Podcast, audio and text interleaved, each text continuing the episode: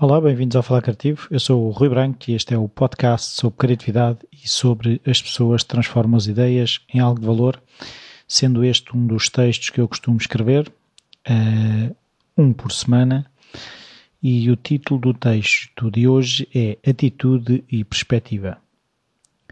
Se mudares a maneira como olhas para as coisas, as coisas para que olhas mudam. Wayne Dyer esta semana tenho andado por aqui, pela maneira como olho e como posso olhar para as situações. A cada momento podemos escolher, achamos que não, que a realidade é o que é, que temos de ser objetivos e mais uma série de coisas. Mas ao olhar para a realidade, posso escolher uma visão que sustenta o meu crescimento e uma que me consome. Posso falar no meu caso específico. Esta semana dei por mim aborrecido nas aulas, a achar a aula pouco interessante, com a cabeça a fugir para todas as coisas que poderia estar a fazer que fossem mais motivantes. Não me apetecia estar ali, mas estava. E agora? Os pensamentos começaram a ir para: afinal, talvez não seja mesmo psicologia que é o teu futuro. Isto é só o primeiro ano, ainda faltam quatro, não sei se aguentas. O ensino é mesmo fraco, a professora não sabe tornar isto interessante. Houve então um momento em que prestei atenção a esta conversa disparatada e pensei que eu não podia mudar a professora, não posso saltar anos, gosto mesmo de psicologia, o ensino é o que é mas eu posso sempre procurar desenvolver alguma capacidade perante as situações. Lancei-me um desafio. Será que eu seria capaz de estar atento o resto da aula, treinando o meu foco e a minha atenção? E além disso, encontrar todas as partes interessantes e que me serviriam dentro daquele assunto? Claro que encontrei partes interessantes.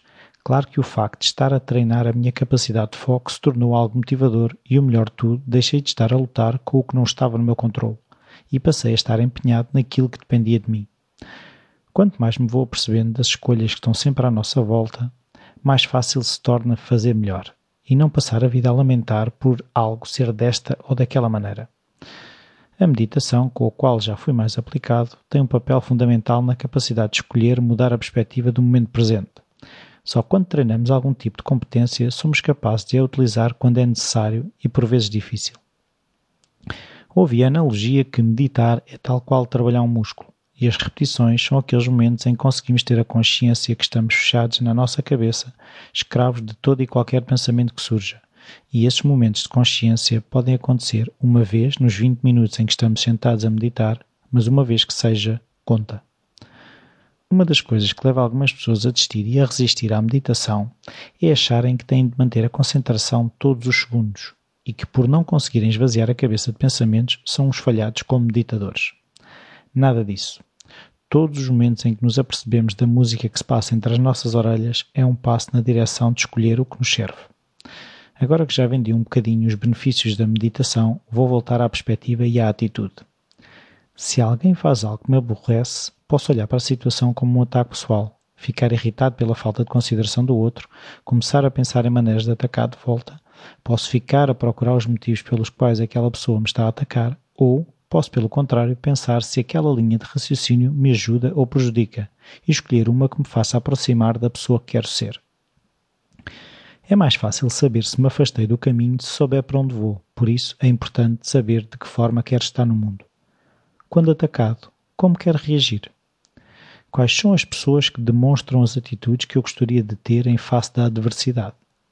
de que forma quero eu estar no mundo? Quer ser o tipo de pessoa que esmaga os adversários ou quer ser o tipo de pessoa que confia em si e nas suas capacidades, sendo capaz de manter a cabeça fria, mostrando sempre o melhor lado? Se estiver clara a forma como quer estar no mundo, a cada momento podemos comparar aquilo que quer ser e o modo como considera reagir.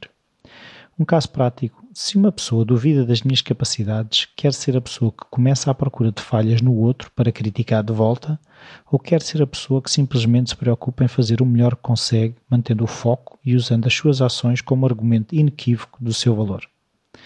Serei eu capaz de ouvir as críticas com objetividade, aproveitando as observações para analisar o que faço bem e o que faço menos bem? No momento em que me fecho na atitude de atacado, deixo de ser capaz de ver onde o outro tem razão nas observações que faz e onde ele está enganado. Muitas vezes, acabando por ter atitudes negativas que validam até as coisas nas quais o outro estava enganado.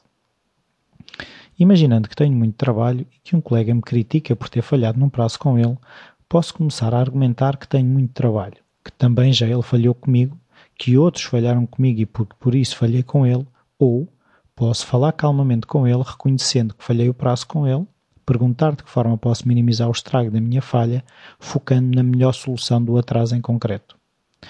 O mais provável é que ele me ajude e que em conjunto consigamos remendar o atraso, sabendo que em situações futuras será mais fácil a comunicação, uma vez que ninguém se sentiu atacado nem teremos a necessidade de nos protegermos fechando todos os canais de comunicação essenciais para que nos foquemos em soluções em vez de problemas. Pode acontecer também que o meu colega seja intransigente, que não quer saber dos meus problemas, não tem ou não quer ter disponibilidade para me ajudar a resolver o atraso. Mas será que me fica a sentir melhor se começar a pensar mal dele e imaginar todas as maneiras em que nas situações futuras me poderei vingar? Ressentimento é o mesmo que bebermos veneno e esperar que a outra pessoa morra. Malaki McCourt. Em nada a minha vida melhora se estiver mais focado em atacar do que em estar tranquilo e focado em aprender. Quando a minha atitude perante desafios é a de calma e capacidade de resolver problemas, o grau de problemas que me vão ser pedidos para resolver serão maiores e com isso mais valor terei e mais competente serei. Não quero que fiques a pensar que não nos é permitido barafustar, reclamar. Claro que é, mas por pouco tempo e de forma privada. Não há tempo a perder se quer chegar mais longe e não quero afastar de mim aqueles que me poderão ajudar. Pensa na atitude que queres ter perante as situações antes das situações. Pratica na tua imaginação o modo como te queres ver a lidar com os desafios. Assim, quando o momento chegar, vais estar mais bem preparado do que aqueles que, ao não quererem pensar nisso, são apanhados de surpresa. A maior descoberta de todos os tempos é que uma pessoa pode mudar o seu futuro mudando simplesmente a sua atitude. Oprah Winfrey. E este é o texto desta semana. Foi, como estava a dizer, por aqui que eu andei, com esta questão de escolher os pensamentos que, que me servem e essa capacidade é desenvolvida uh, cada vez que paramos para pensar um bocadinho ou paramos para ouvir o que se passa nas nossas cabeças. E a meditação é o espaço onde eu treino isso e como eu também referi, eh, já fui mais aplicado. Eh, agora não tenho estado tão aplicado, não é que normalmente tenho estado a falhar um, dois dias, mas vou-me apanhando. E outra coisa que eu também me apercebi com a meditação é que nós vamos, uh, no fundo, treinando até nos momentos informais em que não estamos a meditar, começamos a reconhecer esses momentos, mas é necessário começar por estar sentado sem distrações para depois no dia a dia conseguir apanhar-nos uh, nos momentos de distração. Eu, em primeiro lugar, queria uh, agradecer às pessoas que têm apoiado o Falar Criativo uh, e vi já isso em noutros podcasts e vou também começar a fazer. Vou referir o nome das pessoas que, por exemplo, apoiam o Falar Criativo no Patreon vou referir o nome da Ana Pessoa, que muito agradeço, e o nome do Rui Martins e o nome da Eunice Marafus. Uh, para a semana irei agradecer a outras pessoas, mas não queria deixar de, de referir os nomes. Uh, achei que seria importante para as pessoas uh, se sentirem reconhecidas também no esforço que fazem de apoiar o Falar Criativo e aquelas pessoas que queiram apoiar o Falar Criativo podem passar pela página do Patreon www.patreon.com.br Falar Criativo e podem também ajudar eh, dando as avaliações e as críticas no iTunes. Podem também enviar sugestões para o e-mail rui.falarcreativo.com.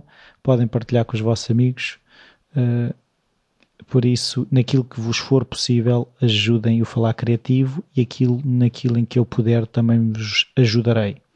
É isto, dar e receber. E então, até para a semana.